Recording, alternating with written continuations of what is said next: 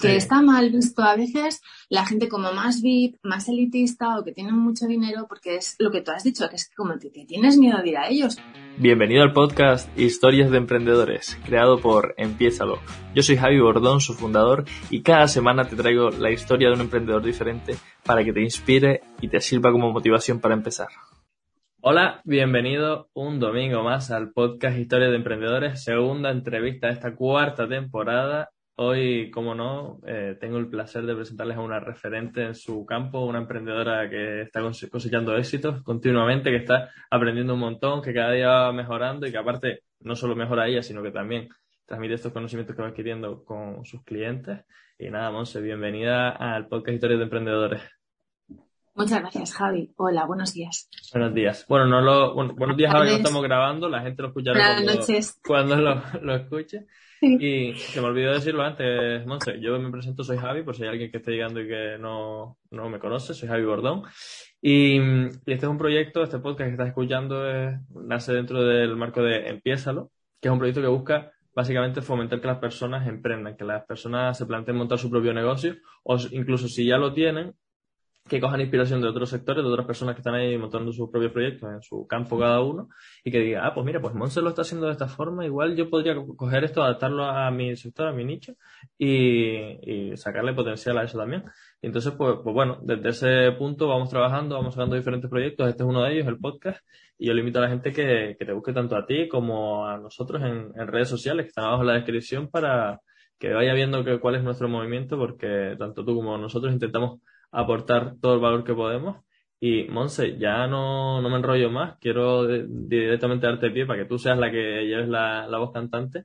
Y quería que primero que nada te presentaras porque yo dije que eres una crack, que tal, que igual, pero la gente igual no tiene ni idea de quién eres. ¿Quién, quién es Monse Mouna? Vale, muy buena pregunta porque a mí también me han preguntado hoy, ¿y a qué vas a ver a Javi y a qué vas a ese podcast? Si se supone que es de emprendedores y es muy del tema digital y todo lo que tiene que ver con emprendimiento. Pues las personas vamos evolucionando. Como bien dices, a lo mejor tú cuando empiezas tu idea de negocio tienes una idea, pero después eso va evolucionando contigo. A la vez tú te vas trabajando tus cositas emocionales, te sientes capaz de llegar a otro público y de seguir creciendo. Entonces la visión no es la misma que cuando empezaste. De hecho, esas experiencias y todo eso que haces que te va mal son donde más te puedes apalancar y agarrar para desde ahí coger ese aprendizaje y potenciarte como si fuera una catapulta lo que quieres, porque te quitas miedos y te quitas historias mentales. Entonces, ¿qué hago yo aquí? Pues muy fácil. lo mío, bueno, soy yoga terapeuta, soy formadora, soy coach.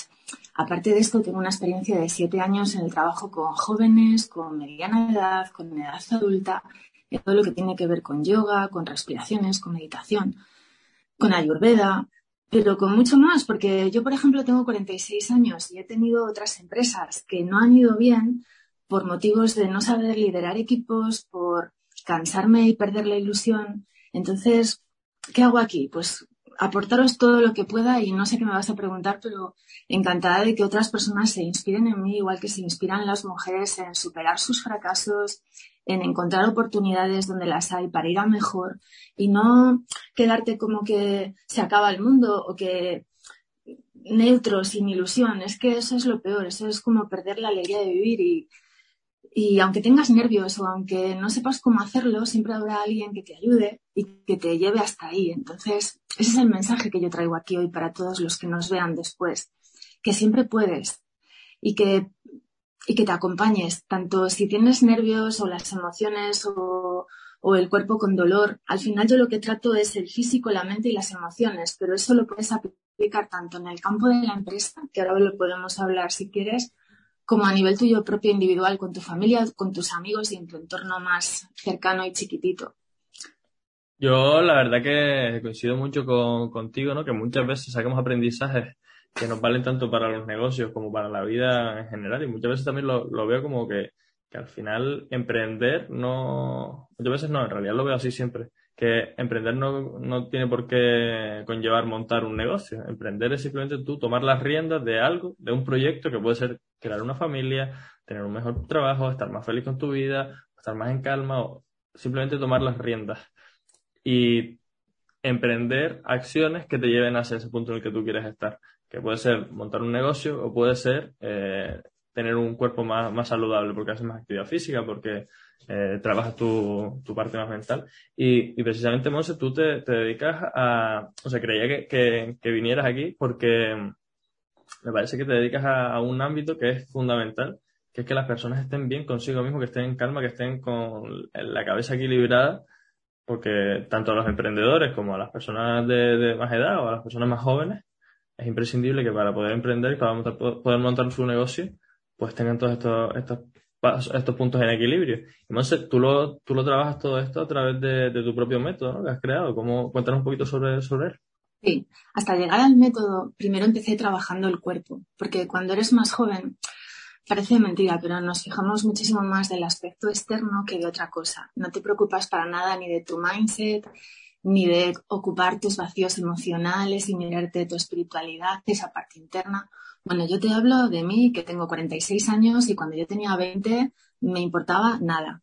Entonces, ahora comparando, tengo un hijo de 17 años y sus amigos y demás, yo veo que no están al mismo nivel, que las generaciones van cambiando y esa parte se va estudiando y se va interesando uno más por otras culturas, por otras terapias alternativas, por cosas que yo no tenía ni idea a esa edad. Bueno, partiendo de ahí, eh, empecé eh, con el físico, estudiando anatomía, todo lo que tiene que ver con comer sano, con estar bien físicamente, pero con una apariencia bonita, lo que viene a ser estética. Lo hacías por estética, por gustar y por evitar ese rechazo externo de los demás. Entonces, eso me llevó a darme cuenta de que yo me ponía en valor por si estaba guapa o fea, si me maquillaba o si perdía kilos. Y veía que las mujeres y los hombres que venían a los grupos de yoga era eso, se pensaban que era un ejercicio físico para sudar y adelgazar. Básicamente partimos de ahí.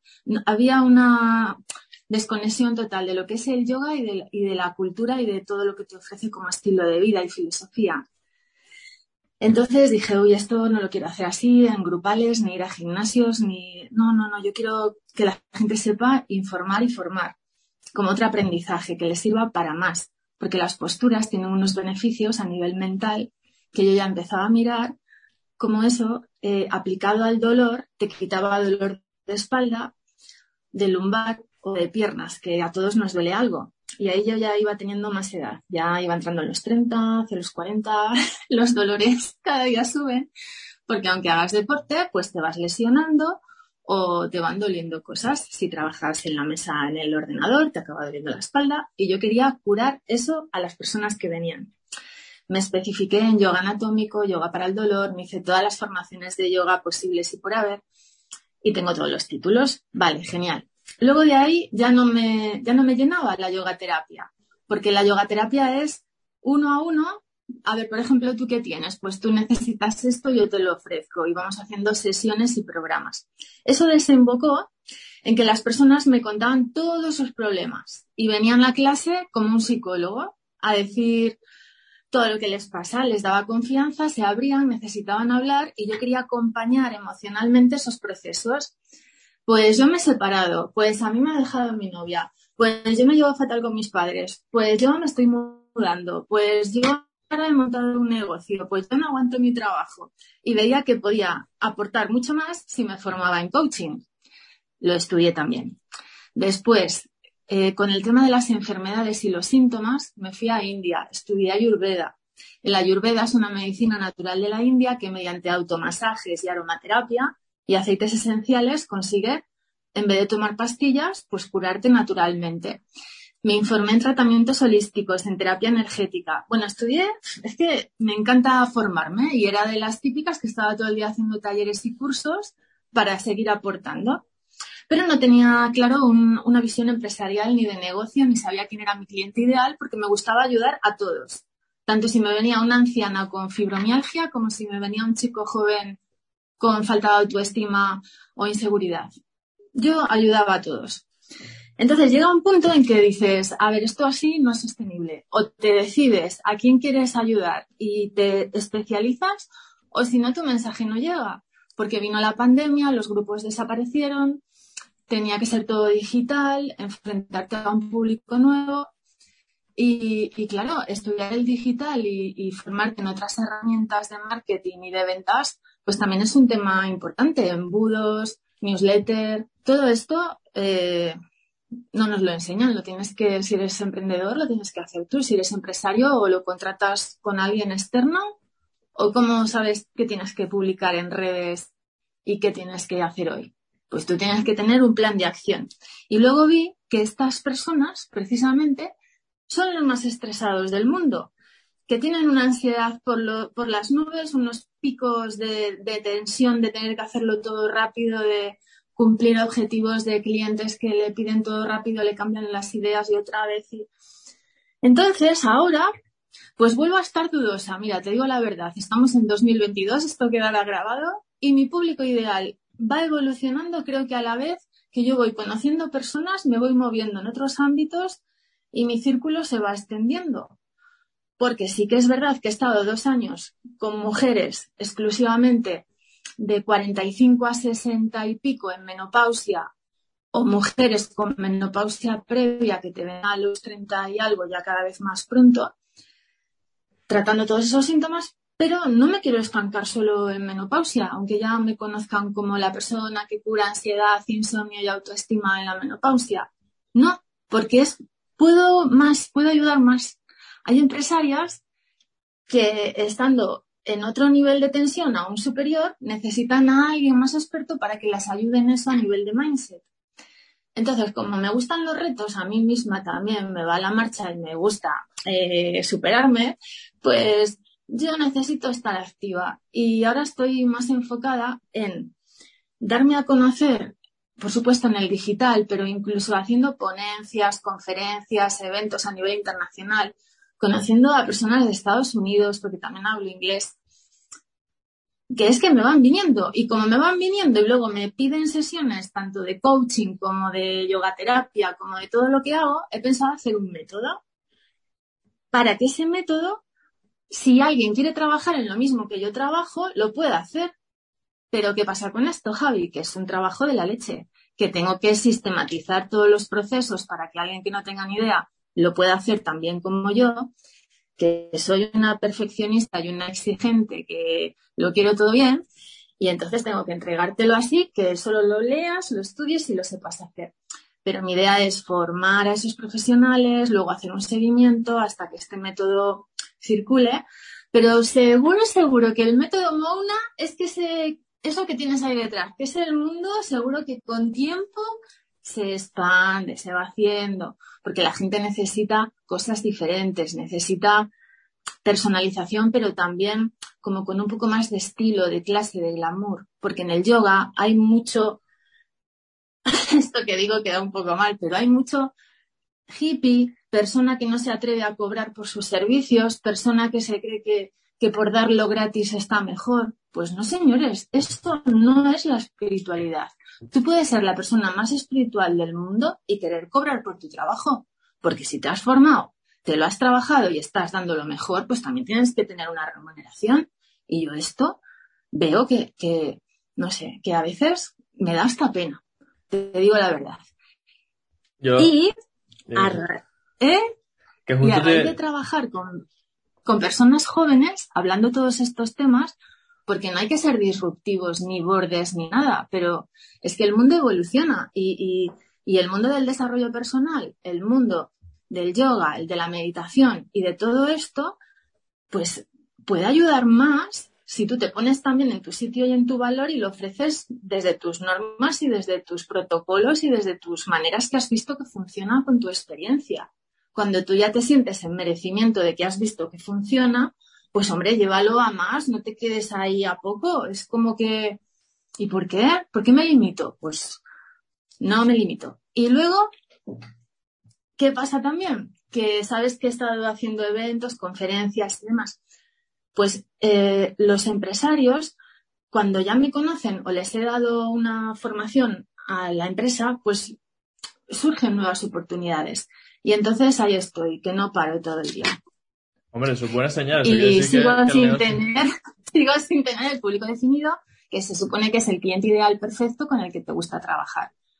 Pues mira, mm, igual cambio también con esto las normas. Bueno, eh, la verdad que, o sea, has compartido aquí un montón de valor. Remarcaría ciertos puntos ahí que me llamaron mucho la atención de tu historia. Primero que nada, cuando hablaste del tema de, oye, es que hay mucha gente que, ofrece sesiones de, yoga y tal, y son hippies y, no creen en el dinero o lo que sea, o no lo ven el dinero como algo malo, eso muchas veces porque tenemos creencias bueno, limitantes. Es que hippies es una palabra muy fea. No me he explicado bien. Queda mal, pero ¿me entendéis? Que se creen que, por ejemplo, la gente que tiene mucho dinero, eh, los empresarios que tienen un nivel adquisitivo y visten de una determinada manera y quieren hacer yoga y venir a terapias en unos espacios cuidados y limpios y de otra manera, a esto es a lo que yo me refiero, que no se van a ir ahí a, a ponerse en un local de cualquier manera donde a lo mejor esa espiritualidad ahora se les vende, que no encuentran tampoco dónde hacerlo, que este mercado, chicos, lo podíais mirar un poco porque está muy abandonado. Yo veo que hay personas que quieren trabajarse la autoestima de otra manera que no sea ir al psicólogo o a esto y tampoco lo encuentran cómo hacerlo. O se leen libros de desarrollo personal o no encuentran a alguien que les diga, venga, yo te voy a acompañar hasta que consigamos tus metas y, y consigas sentirte bien con tu autoestima. No lo encuentran. Y muchas veces no, la, gente no va por esos perfiles, por también por prejuicios, porque dicen, no, que los ricos son malos, que el dinero es malo, que no sé qué tal. Y lo que tú estás diciendo antes, al final, si me he formado, si estoy aportando un valor, al final el dinero lo único es una herramienta en la que tú le das un valor a las personas a través de tu conocimiento, en este caso, y las personas te dan un valor a ti en forma de dinero porque tú lo puedes canjear por otra cosa, por una casa, por un coche o por sistematizar todas las cosas más, formarte más y poder seguir aportando más valor. Al final, el dinero eh, amplifica tu mensaje si tu mensaje es un mensaje positivo, pues gana más dinero para que pueda llegar a más gente, para que pueda llegar al mundo completo. Y otras contradicciones que he visto, luego estudian las leyes del universo, la ley de manifestación, y están todo el día como haciendo meditación como para manifestar y se creen que así ya basta, que no basta, que luego tienes que salir afuera y hacer tu trabajo. Y entonces a ver, une un poco todo, une un poco todo.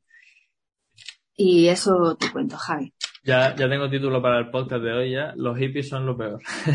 No, que no, que no, porque tengo muchísimos amigos, profesores de yoga y de todo, que son súper hippies. En India tengo amigos y por todo el mundo y son hippies, pero es que a ver si se entiende el concepto. Que, está mal visto a veces la gente como más VIP, más elitista o que tienen mucho dinero, porque es lo que tú has dicho, que es como que, tienes miedo de ir a ellos, pero si luego son como tú igualmente, y aunque, son personas. Que, que son igual, que somos igual, solo que son prejuicios y creencias. Tal cual, tal cual.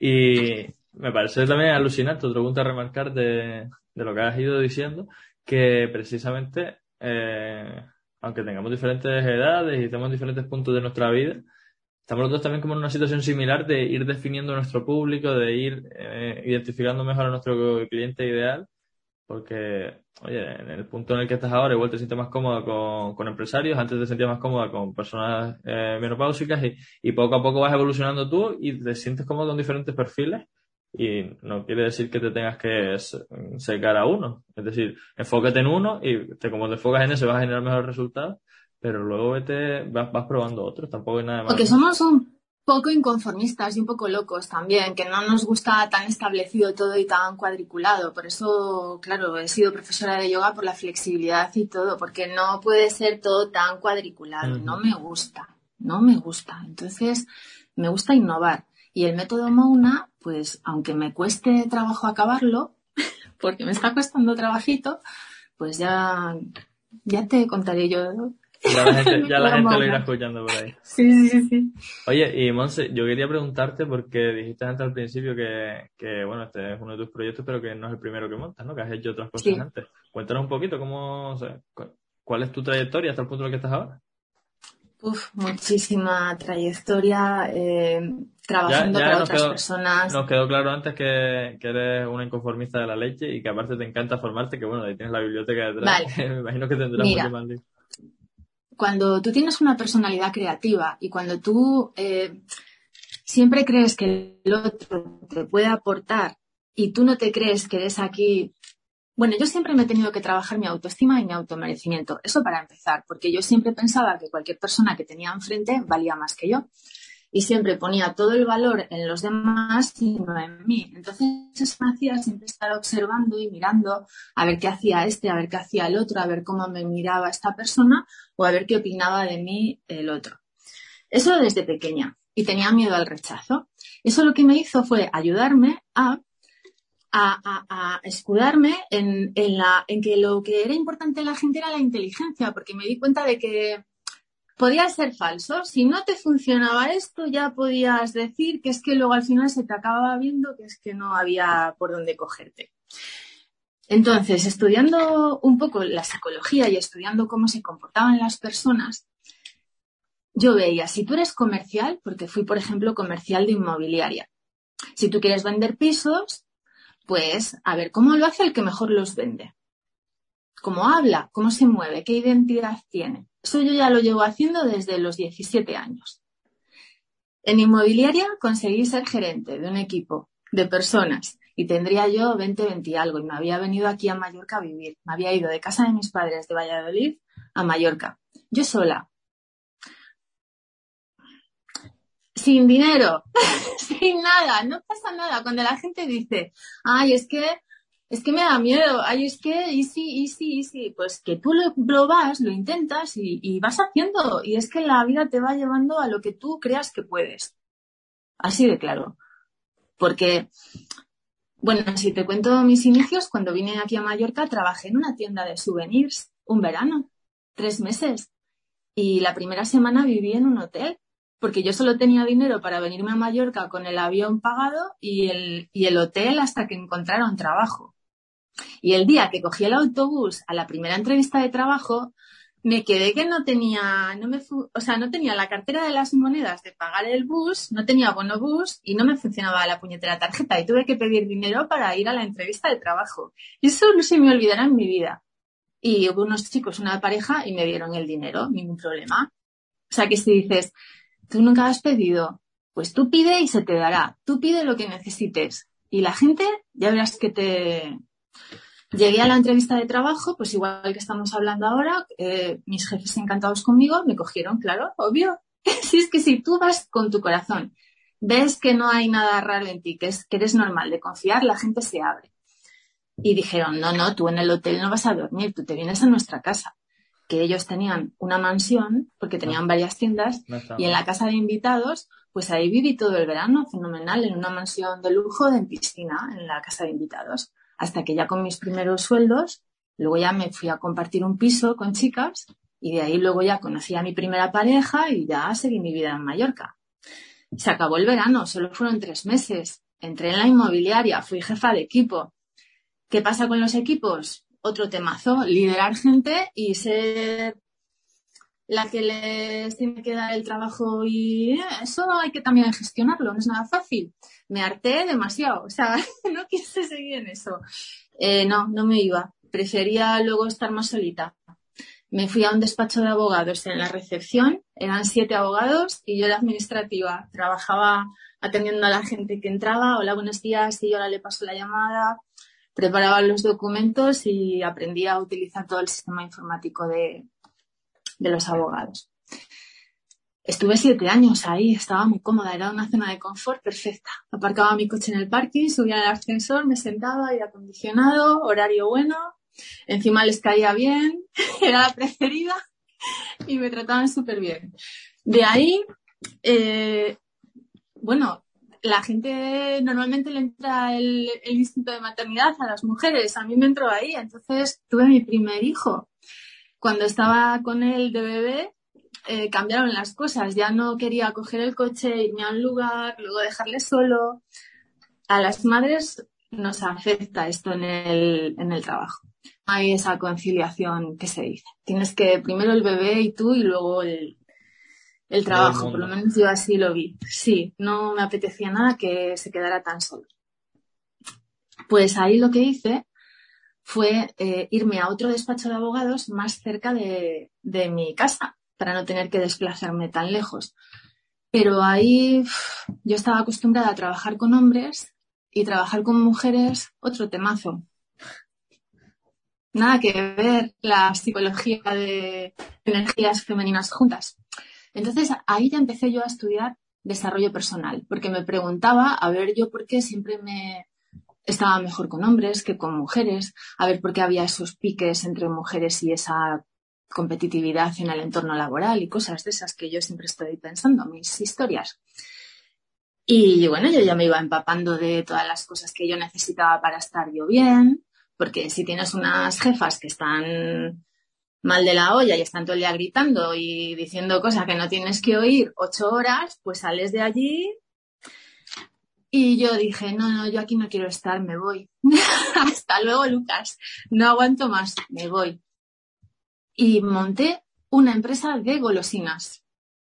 ¿Qué te parece? Mi mundo de las golosinas. Sorprendente porque no tiene, nada que ver con, no tiene nada que ver con lo que estabas haciendo. ¿eh? ¿Qué pasa?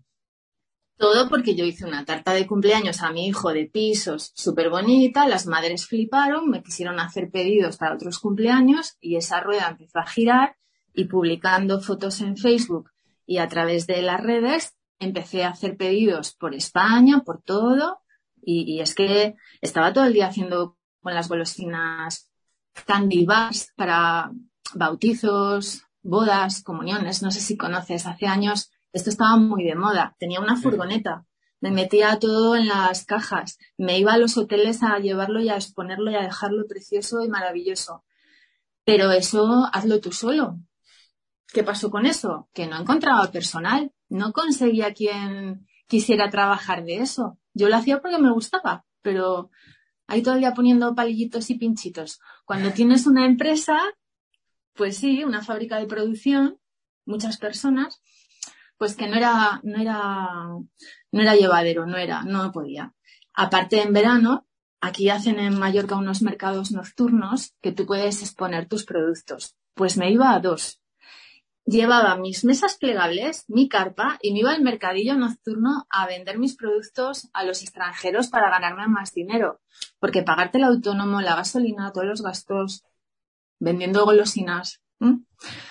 O sea, aquí he trabajado todo lo que te puedes imaginar, no se me han caído los anillos, eh, todo lo que he trabajado me ha servido. En el mercadillo también he conocido gente súper maja que me ha encantado estar, que me ha reído y, y, todos se ayudan. Y vengo a decir que a veces tienes unas creencias de que es mejor una cosa que otra, pero si no lo pruebas, no, no es verdad, son creencias. Entonces, de ahí de las golosinas, ya resumiendo, cerré y tuve otro, otro hijo, que tengo dos. Cada vez que tengo un hijo tenía, hubo un, punto de inflexión en la vida. Sí. sí, Y bueno, luego se acondicionó todo para hacer clases de yoga, porque yo ahí realmente sí que estaba, eh, que quería profundizar más y que me enseñaran el porqué de las cosas, no ir a una clase de yoga y no entendía cómo no lesionarme. Lo hice para mí. Luego ya lo tienes que hacer si te sacas el primer título para otros. Ahí empezó la rueda. Hace más de siete años de eso. Y el yoga yoga me fue llevando. Luego me hice maestra de meditación. Luego me especifiqué en hipnosis de sanación, que son unas meditaciones más profundas, como regresivas, muy bonitas para tus temas mentales profundos, sanártelos.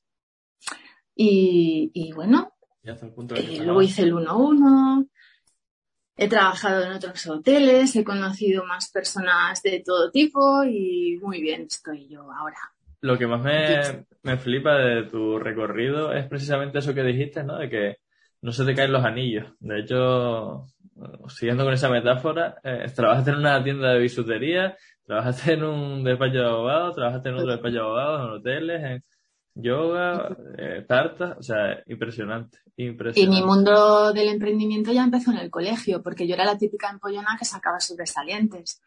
Y como quería comprarme ropa y quería salir, irme de fiesta, pues para tener todo ese dinero, eh, yo daba clases particulares de repaso, de matemáticas, de inglés, en la cocina de mi casa. Y cuando eso ya creció, porque tenía un montón de, de oferta y demanda, pues me iba a la casa de los niños y ya cobraba las clases particulares más caras. Y ahí descubrí, es que esto es lo mismo, individuales, grupales, cómo haces una empresa, ingresos, gastos, beneficios, qué necesito, publicidad, tal. Desde pequeña. Eso, eso ahí coincidimos porque yo también desde pequeño siempre he estado buscándome formas de, eso, de ganar dinero, de buscarme la vida, de ser más independiente, de tal, de cual.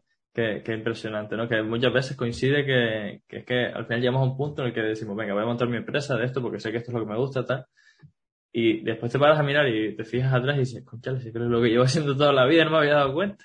Llevas toda la vida ahí emprendiendo, buscando de la vida, solucionando problemas a la gente y tal, y por eso, por eso te querían en empresas, por eso tus empresas iban, eh, igual no iban como tú querías porque no podías contratar, pero sí que funcionaban y te permitían vivir de ellas porque solucionabas problemas a la gente y es lo que llevas haciendo toda la vida hasta el punto en el que estás ahora, que has especializado todavía más en, en, en eso, en ayudar a las personas. Quería que ahora, Monse, habláramos un poquito sobre todo lo que, todo, todo tu área de, especialidades, mm, oye, pues rebajar la ansiedad, eh, superar el insomnio y estar más tranquilo contigo mismo, ¿no?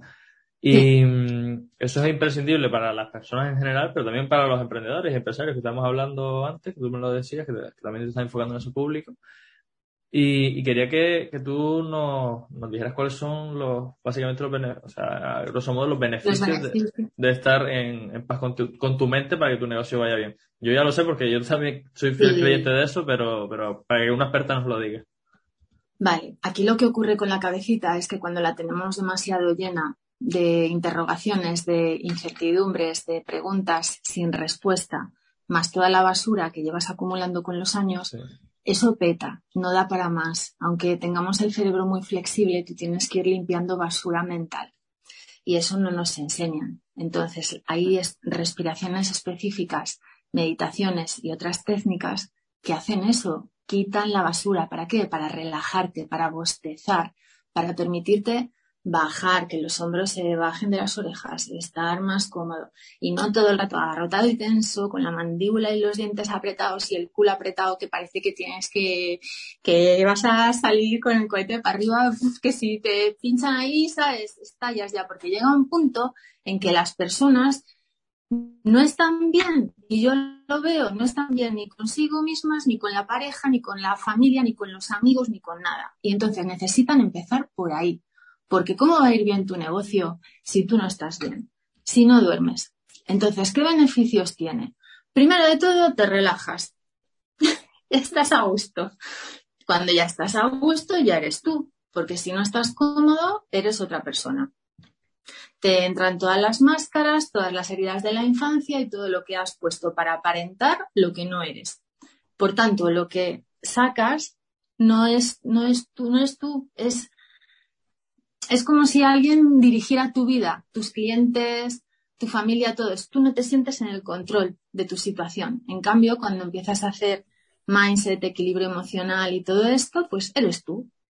Y dices, yo qué quiero, yo qué no quiero, cómo llego ahí.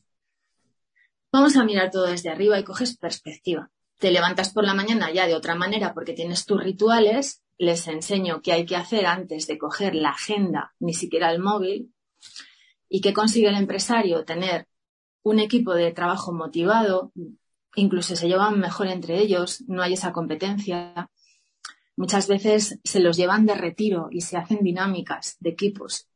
Pero es que a veces no basta, hay que hacer con cada uno un trabajito, porque cada uno tiene una personalidad y unas cosas que mirar. Entonces el empresario consigue que la gente esté más productiva, que esté más enfocada, y si tú eres tú el emprendedor, pues lo mismo, te va a ser más fácil. Vale, existen los pomodoros, las técnicas de control de tiempo, pero es que da igual, si es que no te da, no te da, no llegas. Entonces, si quieres tener tiempo libre, dormir y, tener salud, porque si no tienes salud mental, no tienes. Y hay gente que va mucho a gimnasios, a fitness, a todo esto de, de sudar, de cardio, de como para sacar tensión, pero les falta algo más. Les falta ese silencio, esa calma, ese balance, que eso es lo que yo les aporto al final. Qué guay. Y bueno, esto así muy resumido, pero hay personas que no les gusta hacer yoga físico y también con esas a otras cosas, como que automasajes, como aromaterapia, porque tenemos puntos en el cuerpo que tú puedes presionarte y te relaja la lumbar, las piernas o cosas que te duelan. Aparte enseño técnicas a psicólogos y a coach que lo puedan aplicar en sus consultas para esto de la ansiedad y del insomnio. Y cada vez son más otros profesionales, por ejemplo, entrenadores personales, que mira que a mí no me gusta el deporte, porque es que últimamente me gusta poquísimo y, sufro de hacer. Es que me he vuelto muy cómoda con el cuerpo, que estoy más cómoda sentada que moviéndolo. No me gusta a mí sudar. Y cuando llegas a una edad, más cómoda te vuelves. Pues me he tenido que buscar un entrenador personal para que me dé caña con esto, porque si no, no, no hago. Y esta persona que me dice, por favor, enséñame tus técnicas, que yo necesito esto para mis clientes. Y por eso te digo que el cliente ideal me va cambiando, porque como les puedo ofrecer cosas que no saben. Al final, yo se lo pues digo a mis clientes. Yo se lo digo a mis clientes, ¿no? Tenemos una habilidad que puede servir para mucha gente, para muchas personas, perdón. Eh, lo que pasa es que al final, si, si nos enfocamos en un cliente concreto, atraemos a ese cliente. Pero bueno, que nos pueden venir gente de otros perfiles también. Y, y si podemos ayudarle, ¿por qué no ayudarle? Que un cliente, por ejemplo, se enfoca en la, en la gente que le gusta del cosplay, de los disfraces y todo este mundo friki que se suele conocer así, pues se enfoca en la película 300, la gente que se quiere vestir de espartano y tal y cual. Y me dice, oye, pero ¿y si me viene un cliente que quiere un casco de, Star Wars, no, lo cojo? Le digo, obviamente sí, cógelo, tú le puedes ayudar con eso, le puedes hacer el casco, pero que tu comunicación sea para traer este tipo de perfil porque es el que tú quieres. Que después te viene un entrenador personal y tú le puedes ayudar, perfecto. Pero si tú te quieres enfocar en ayudar al empresario para que esté más en calma y genere más puestos de trabajo, genere más valor para la sociedad o lo que sea, también vete por eso. Y no, y te iba a decir otro, otro sector que también veo que me está viniendo, porque cuando tú eres muy creativa, tú ves cosas para hacer por todos los lados. Hay gente que no tiene ideas. A mí lo que me pasa es que tengo demasiadas. Debería de tener menos. Así de claro lo digo. Porque es que, es que es impresionante esto. Tengo, por ejemplo, mujeres y hombres que se han divorciado, que están en esa edad madura, que lo están pasando mal o que llevan en trabajos muchísimo tiempo cobrando una miseria y no se atreven a pedir un aumento de salario o a emprender. Pues si yo te dijera la cantidad de casos que tengo desde que vienen conmigo, que se están poniendo a emprender, que les han pedido el aumento de salario y todo esto es que es impresionante y, y pues al final es que también les ayuda a emprender porque, a ver, si es que es lo que quieres, pero no te atreves, no das el paso, entonces les motivo. Claro, al subir la autoestima se... Se, empoderan y dan el paso que tienen que dar. Sí, entonces tú ahora explica mi trabajo, explícalo así fácilmente. Es que es amplísimo y me gusta todo lo que hago, entonces me cuesta mucho solo un sector, solo un cliente ideal. Ahí estamos, Javi. Ahora mismo no, no lo tengo definido. Bueno, es parte, parte del camino. Ya irás identificando uno o seguirás trabajando con todos, que tampoco tiene nada de malo eso. Eh, Monse, quería hacerte una pregunta ahora, porque hablando de lo que estábamos hablando antes, de la calma del, empresario o el emprendedor, que esté más tranquilo, que esté más relajado, que pueda hacer que sus equipos produzcan más, que él produzca más con su proyecto. Eh, se ha hablado mucho por ahí afuera de que, oye, para, para todo este tipo de cosas está muy bien la meditación o está muy bien lo que está tu área principal o por la que se te empezó a conocer que era el yoga o está muy bien no sé qué o está muy bien no sé cuánto. Yo he de serte sincero. Yo he intentado meditar un montón de veces, he, intentado diferentes técnicas, que si Wim Hof, que si simplemente centrarte en la respiración, que si no sé qué, que si no sé cuánto. Quería que tú nos dijeras ahora cómo puede una persona iniciarse al mundo de la meditación para que sus proyectos se potencien muy, Porque a mí principalmente me viene súper bien. Muy fácil. Yo esto me tuve que ir a India. ¿Veis estos que van vestidos de naranja? Que tengo aquí detrás algunos maestros. Tú vete con ellos, a ver cómo lo hacen ellos. No te vayas a un cursito ni a 50 formaciones, vete a ver cómo lo hace en la cuna original, la gente que medita por sí mismos cuando se levantan sin tanta historia, que meditan caminando y meditan haciendo lo que sea, porque su, filosofía de vida ya, es, ya entra en meditación. Lo que tienes que hacer, o lo que yo te aconsejo que hagas, que no me gusta mandar, es, te invito a observar tu respiración. ¿Qué es meditar? ¿Poner la mente en blanco? No. ¿Qué es meditar? Evitar las fluctuaciones de la mente según el sabio Patanjali. ¿Qué significa esto, dicho con otras palabras? Que todos esos pensamientos que nos vienen ahí apelotonados como una bomba, que cierres los ojos y pongas la respiración, por ejemplo, en la punta de tu nariz. Los cierras y, te concentras en este punto. Y te imaginas una película, una pantalla de cine negra, que después puede ser la galaxia infinita y el universo. Cuando cierras, ves todo negro, ¿correcto? Focalizas los ojos en ese punto y te imaginas que te dejas llevar tres, cinco respiraciones observando eso que ves. A veces son colorines, a veces son puntos, a veces más negro que nada. Obsérvalo. ¿Para qué sirve esto? Para empezar a aprender a meditar. Porque después, cuando te viene un pensamiento y te viene otro y te viene otro, no están tan pegados, los haces más grandes. Porque en lo que tú estás mirando eso, detectas que te viene uno, te viene por aquí, y le dejas pasar. Y te viene otro y le dejas pasar. Y, con la práctica, pues te da igual lo que esté viniendo, que tú estás a lo tuyo. ¿Sabes? Qué, bueno. En tu respiración le pones temperatura, inhalas en frío, exhalas notando la temperatura más cálida. O te concentras en el abdomen y en el movimiento del cuerpo. Son técnicas para empezar a meditar. Y solo estás 60 minutos de reloj al principio, porque lo que se trata, una mosca, es de que estés, eh, o sea, que lo vayas haciendo con práctica, no que, ay, ahora esto, venga. No, tiene que ser un gustazo, tiene que ser, esto va a ser mi ducha mental, esto va a ser mi relax de párpados, de sentir la boca cómoda, escuchar mi corazón. Mira, la meditación es lo mejor, el mejor invento humano. Bueno, puede ser que te guste mucho el deporte, pero a mí, por ejemplo, me gusta más la meditación. Y eso es un gustazo. No puede ser que no te guste. Si te vienes conmigo, seguro que te encanta la meditación, Javi. Y, además, dijiste, buenísima que te, te pones 60 minutos y, y ahí concentrado. ¿Y 60 minutos? Yo no me pondría nada, no me pondría nada porque si estás a gusto que te suene el despertador, pues no está bien. Pero, 60 minutos, 60 minutos, una hora te refieres. Mira, tú respira, inhala y exhala.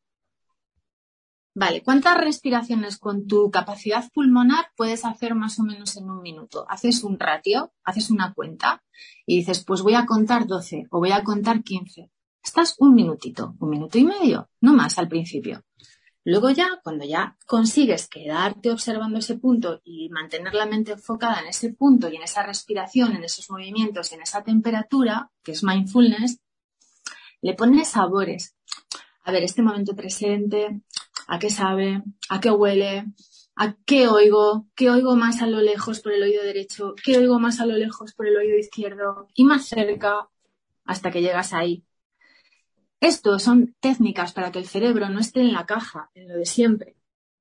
Cuando tú te acostumbras a oír solo por la derecha, a ver que oyes más lejos, es como que la intuición, lo que ellos llaman el tercer ojo, se te destapa, porque ya no vas en automático, estás presente. Entonces, ¿para qué es la meditación? Pues para descubrir que tú eres igual que tú, que el otro que el otro, que fulanito que menganito, y que hay algo más universal que nos conecta a todos y que las casualidades no existen. Y que tú y yo estamos aquí hoy haciendo esto por algo. Y eso va así. Entonces, luego lo vibras, lo, sientes por el cuerpo, porque tus células responden a tus pensamientos. Esto también está demostrado científicamente. Igual dirá, mira la loca esta hoy, qué, qué cosas dice, pero por dentro, las células. Es como los experimentos estos del agua, de que les pones una música y se reúnen de una manera, les pones otra triste y de otra manera. Pues cuando tú estás bien, por dentro lo vibras. Y eso, algo pasa que vibras con otros que están en tu misma frecuencia. Por eso yo digo que en el emprendimiento vas cambiando según tú vas cambiando.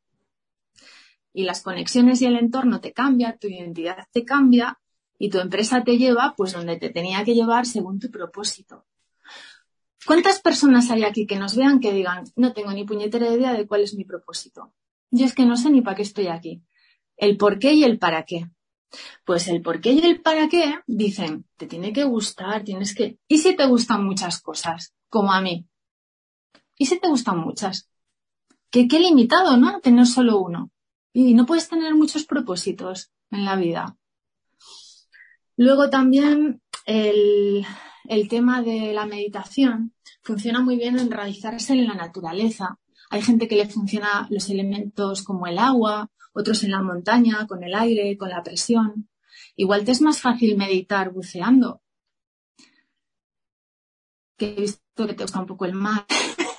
Intento saber un poco de... Cada uno entra por un lado. Las meditaciones en movimiento, en el bosque, la gente que le gusta irse a la montaña, no hay una única manera de meditar. No tiene por qué ser aquí sentados. La verdad que esto me acaba de abrir bastante la mente porque sí que hay un momento en el que yo siento que conecto mucho con esa parte más espiritual, que me concentro en mí y tal y cual, que hace tiempo que no lo hago, que lo hacía antes mucho, que es cuando salgo a caminar. Salgo a caminar por la noche y ahí, porque a mí sí que me gusta el ejercicio físico y la actividad y el deporte. Y entonces, pues muchas veces salgo a caminar o a correr o lo que sea. Antes corría, ahora prefiero caminar. Y me pongo a concentrarme en, mis pensamientos, los dejo fluir, no sé qué. O, y ahí sí que la verdad que conecto mucho. Te voy a hacer caso y me voy a salir, voy a volver a retomar ese hábito de salir todas las noches a, dar un paseito. ¿Y tiene que ser una hora exactamente? ¿Tiene que ser 60 minutos? ¿O puedo meditar 10? Yo digo siempre, empieza por un minuto porque sea fácil para ti, porque la gente pierde la motivación y luego abandona. Ah, un minuto, vale. Antes dijiste 60 minutos, querías decir 60 no, segundos. No, 60 segundos quería decir. Vale, 60 segundos. Por eso está como, wow, una hora para empezar me parece no, pues no, no le he dicho bien. Que como mucho un minutito, un minutito y medio y luego ir subiendo. Que no hace falta estar una hora. No, no, no, no. Al revés, al revés. Vale, vale. Empezar por poco. Vale, sí, menos mal que lo has dicho. Vale. Eh, Monse, eh, te, quería, te quería tocar un tema que precisamente tú acabas de sacar sin, sin tener que preguntarte y es sobre el propósito. Tú dices que por qué tener más de un propósito, pero realmente ¿Cómo importante es el propósito para que tu proyecto camine, para que tu proyecto avance? Porque mucha gente dice, no, yo, emprendo porque odio a mi jefe, porque tal, porque igual, pero realmente tienes que emprender por otras cosas, porque conectes más con esa esencia. Yo creo que tienes que tener un para qué interno, tuyo propio.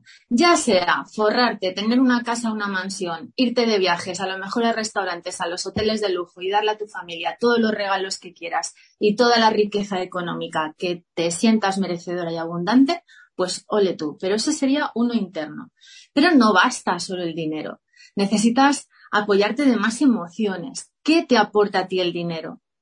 Por ejemplo, pues me siento con más valor, me siento más poderosa, me da un estatus, me siento... Son emociones. Lo que, el para qué te tiene que emocionar. Siempre dicen, va, por dinero. No, no es el dinero. Es lo que tú consigues con el dinero o lo que te transmite a ti esa sensación de tener dinero. Porque cuando ya tienes dinero, pues igual luego te vuelves otra vez vuelta a los hippies, pero es para que me entiendas. O sea, es que ya cuando ya tienes tanto dinero en el banco, ¿cuánta gente hay que están súper forrados y se van a, nada y, ya se ponen la camiseta rota y las sandalias rotas? Eso no es, que no tiene nada que ver.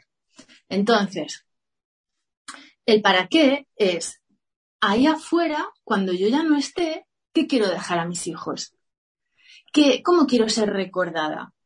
Pues yo quiero ser recordada como una mujer que se ha superado cada día y una mujer que no era cuadriculada, que tenía una visión. Una mujer que ha ayudado a todo el que ha podido y más, porque es que eso ha sido. Pero que se ha dado cuenta de que tanto ayudar, pues también tiene que retribuirse económicamente, que no puede ser solo ayudar y no, si es mi forma de trabajo, pues yo me merezco lo que acabamos de decir. Cuando ya tienes eso claro y superado, sin el rechazo externo y sin el juicio, dices, vale, y entonces, eh, a ver, yo ya no estoy y ya se acaba. Hay gente que quiere hacer libros, otros dejar, a lo mejor a ti te gusta hacer todo esto de los vídeos de YouTube y los podcasts, pues para que quede ahí como grabado, que alguien en el futuro se pueda enriquecer escuchándolo y nutrir de eso. Porque la palabra enriquecer está muy mal vista, pero es que puedes nutrirte y enriquecerte en todos los ámbitos, no solo con ese dinero. Ahora es que estoy trabajando la abundancia este mes con mis mujeres, entonces por eso estoy mucho con el tema del dinero. Porque está muy mal visto hablar de dinero y no tiene por qué ser así. Entonces. Esto, me viene perfecto para. Que esto que acabas de decir me viene perfecto para la pregunta que te voy a hacer después, pero bueno, sigue, sigue, sigue hablando de. pues el para qué es primero interno tuyo, de lo que tú quieres por ti misma conseguir, y luego el para qué externo, en el mundo. pero que no sea algo ahí muy utópico que veas que es que esto no lo voy a lograr o puede ser. Eh, eh, ¿Cuáles dones y talentos tienes tú? A ver, tú tienes algo que has nacido, que tienes unas peculiaridades, pues eso, eso sería lo mejor que tienes para ofrecer. Y entonces te hace que por la mañana digas, vale, pues como a mí se me da bien esto y no quiero ser egoísta y lo quiero compartir con el mundo y ayudar con eso, y encima si me da bien y no me cuesta tanto, porque es natural, pues eso es mi por qué y mi para qué. Para eso estoy yo aquí, porque si he nacido con eso, pues lo voy a dar, no me voy a esforzar y a matar en conseguir algo que no, que es contra natura mío. Yo entiendo que es así, alineado con quien tú eres, porque si no, no funciona. Qué guay. Qué guay, qué guay. La verdad que me, me encanta, me está encantando ese podcast porque yo tenía aquí, yo no me, lo que te decía antes, no tengo preguntas así concretas, pero sí tengo puesto aquí, oye, pues quiero hablar sobre la calma, sobre la meditación, sobre el propósito, sobre el dinero, sobre no sé qué. Y, y no, me, no me ha hecho falta sacarte los temas, o sea, lo, lo vas saltando tú, vas hablando. O sea, eso está súper guay porque quiere decir que estamos muy alineados. Y tomando, como te decía antes, tomando las riendas de lo que estabas hablando tú antes, de, del dinero, de normalizar el dinero en nuestra sociedad, que que para mí también, eh, lo que te decía antes, es una herramienta, al fin y al cabo. Es como, oye, pues un bolígrafo que te sirve para escribir, un dinero te sirve para intercambiar valor, para poder contratar a alguien que te ayude, para poder contratar a gente que, que lleve tu mensaje a más personas. Y, hay una pregunta que, que estoy retomando en esta cuarta temporada, y que te la quiero hacer precisamente para eso, para normalizar que la gente hable de dinero, y es cuánto dinero estás facturando tú, cuánto dinero facturas tú al año.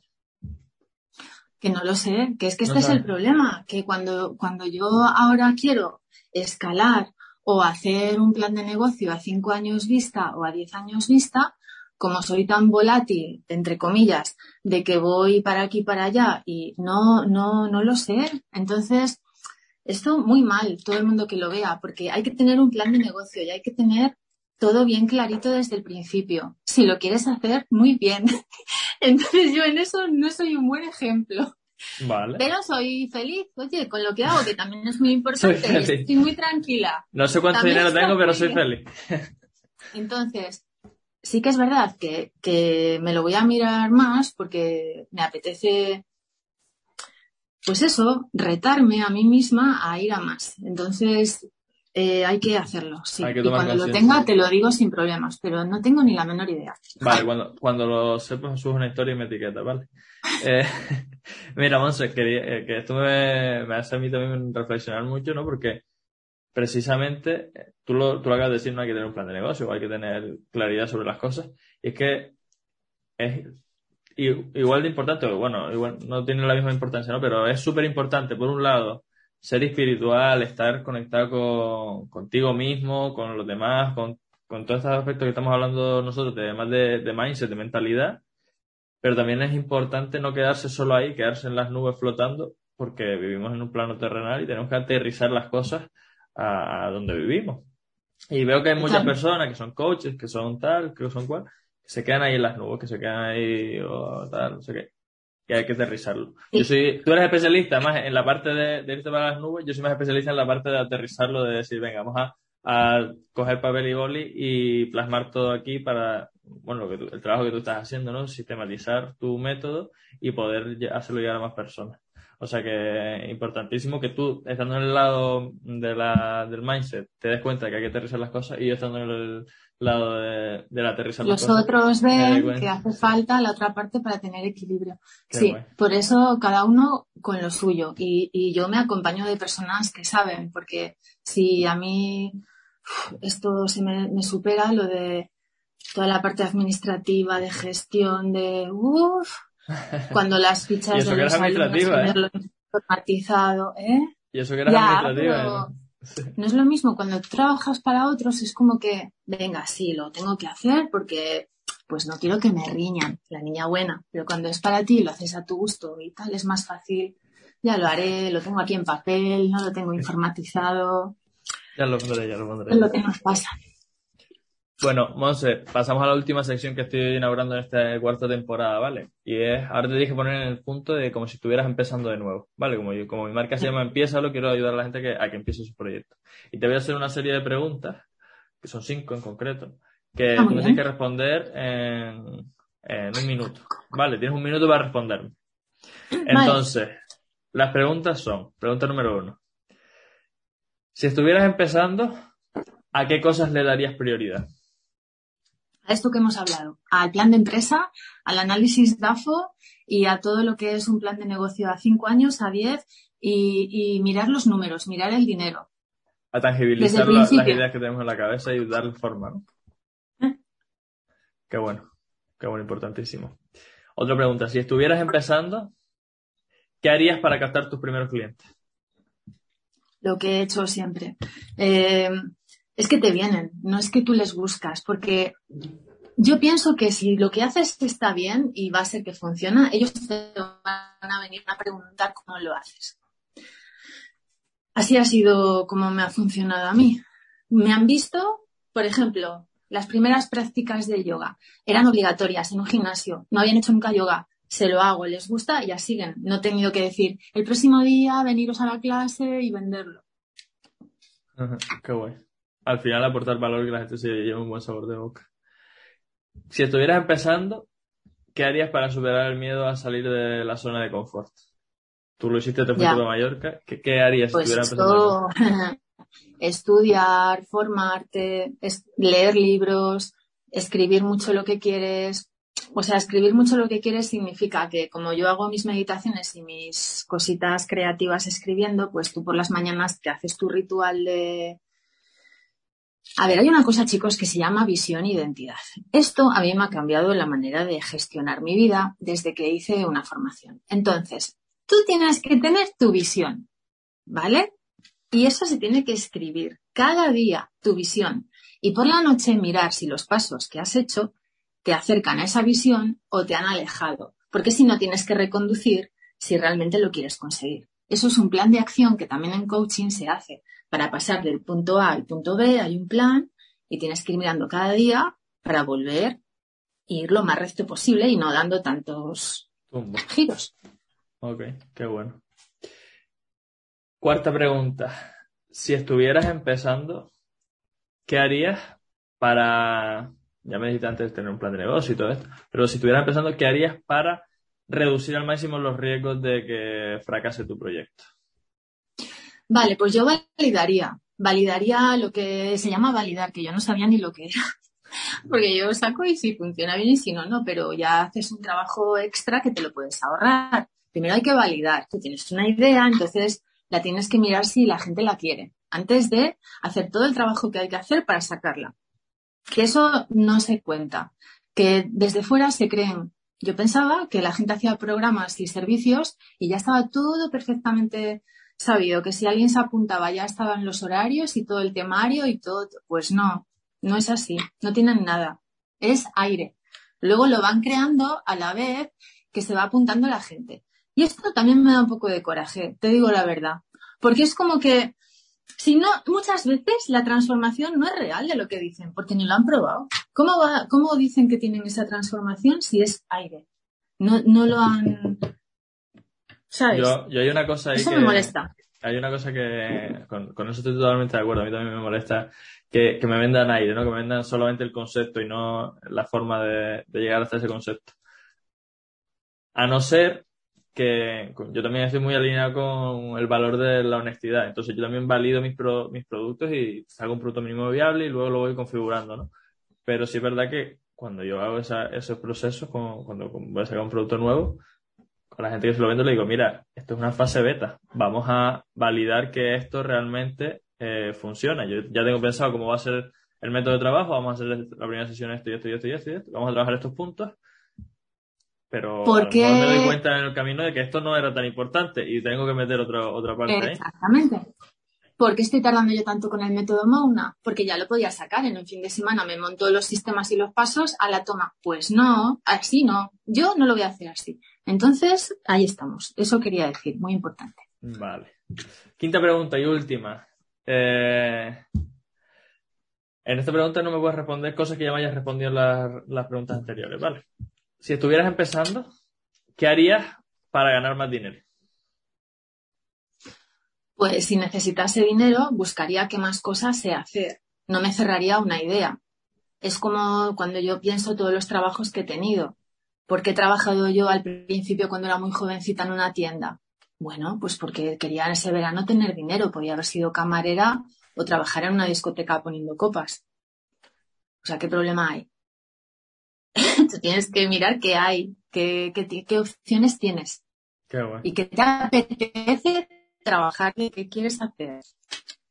Qué, guay, porque muchas veces nos centramos tanto en esa idea que tenemos en nuestra cabeza, que es idílica y que, guay, que esto tiene que ser la bomba, tal.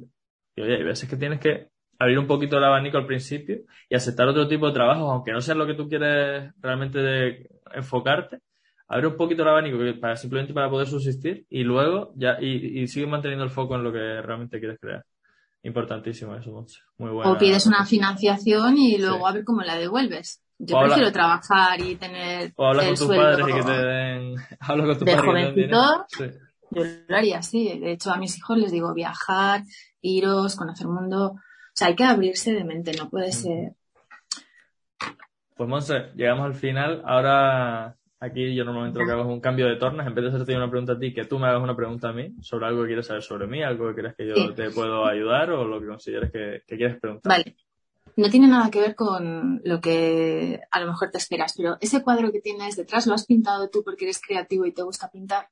Pues mira, yo la verdad que soy bastante creativo, no me había dado cuenta hasta hace relativamente poco, hace un par de meses o incluso algún año, que, era realmente creativo, pero precisamente con las artes plásticas no soy tan creativo. Yo soy más creativo con otro tipo de ideas basando, o sea, sacando proyectos adelante, sacando dinámicas, sacando actividades. Por ejemplo, ahora, hoy, es el cumple, hoy estamos grabando esto, es el cumpleaños de mi pareja, y le iba a hacer dos regalos, unos patines y un vale de clases de, de padre. Y en vez de regalarle los patines, toma patines y toma vale, no. Lo que hice fue, oye, generar un contexto, hacer unas dinámicas y hacer un recorrido para que ella fuera pasando por distintas pruebas y tuviera que adivinar dónde estaba no sé qué y adivinar lo otro. Con ese tipo de cosas sí que soy creativo, pero con cosas como esta, no. Esto la verdad que he de reconocerte que no lo he pintado yo, pero sí es verdad que tiene bastante valor sentimental porque lo pintó mi madre. Mi madre sigue más creativa en ese, en ese campo de las artes plásticas y precisamente yo le dije, más, yo que soy así un tío muy abierto de mente, que me encanta viajar, que me encanta conocer otras culturas, píntame un mapa mundo y tal. Y al principio lo teníamos en el salón, pero nos mudamos de casa y tal, y dije, me lo cuelgo en mi, zona de trabajo, que, que así oye, yo también vendo la, la idea esa de libertad, de poder viajar, de poder trabajar con el ordenador. Y esto viene perfecto para, ese tipo de mensajes. Así que no lo hice yo, lo hizo mi madre, pero, pero también tiene mucho valor sentimental. Pues felicidades a tu pareja y recuerdos a tu madre. Vale. Y así cerramos. Recuerdos a todos los que nos vean y muchos besos.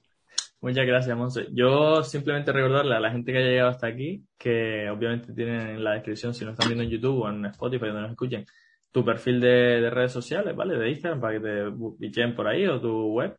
Y eh, también las mías, por si quieren contactarme, si quieren aterrizar sus proyectos y tienen cualquier tipo de duda, que, me pregunten que tanto tú como yo, como ve la gente, somos personas cercanas, estamos aquí para ayudar a los demás y entonces pues estaremos encantados de echarles una, mano.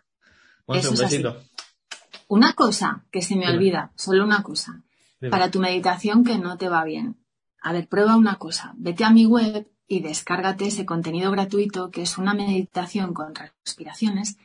Prueba y hazla 21 días y luego me escribes un WhatsApp a ver qué tal. O, o hazla una semana. Hasta luego. Venga, ahí, mira, voy a dejar el, enlace. Que va bien. Seguro que vas a poder meditar. Venga, muchas gracias, Monse. Chao. Dios.